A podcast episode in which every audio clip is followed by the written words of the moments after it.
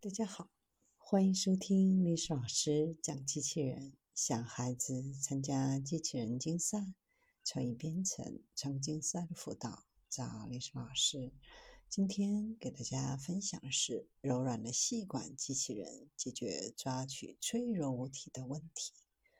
拥有柔软触觉的人似乎对抓取精细的物体不存在太多问题。但对冷冰冰的机器人来说，这可能是一个非常难的要求。哈佛大学的研究人员采取一种以数字为基础的方法，用爪手将多个细管卷在一个脆弱的物体上。许多正在使用或在实验室中的机器人爪手，将机器学习算法、复杂的反馈控制系统。众多传感器和操作者的技能结合起来，想要抓取形状怪异或者脆弱的物品。研究人员为了解决这个问题，转向向大自然学习。多年来，从捕蝇草到大象的鼻子，再到章鱼的腕足，都为软体机器人抓手的设计提供了灵感。最新的进展是研究水母的触手如何抓取猎物。虽然每个触手本身的力量不足以抓到食物，但水母利用许多触手抓住并保持住。抓手也是利用类似的情况，采用一些一英尺长的空心管，一边的香蕉比另一边厚。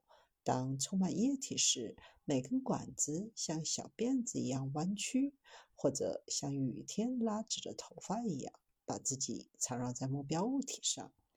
每个单独的管子都可以对物体提供温和的接触，防止损坏脆弱的物体。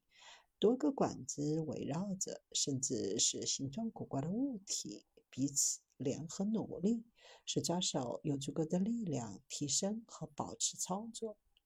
在这里不需要先进的传感器、反馈控制和时间的计划。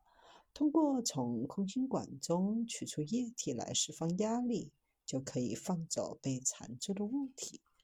团队已经用一系列物体测试抓手，包括植物、玩具，以及认为有可能应用到的各种取放操作。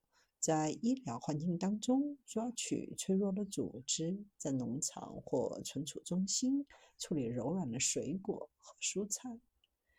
通过研究，可以重新想象与物体的互动方式，利用软体机器人的自然顺应性，用顺应性结构来加强。设计大于其部分之和的抓手，以及能够以最小的规划和感知来适应一系列复杂物体的抓取策略。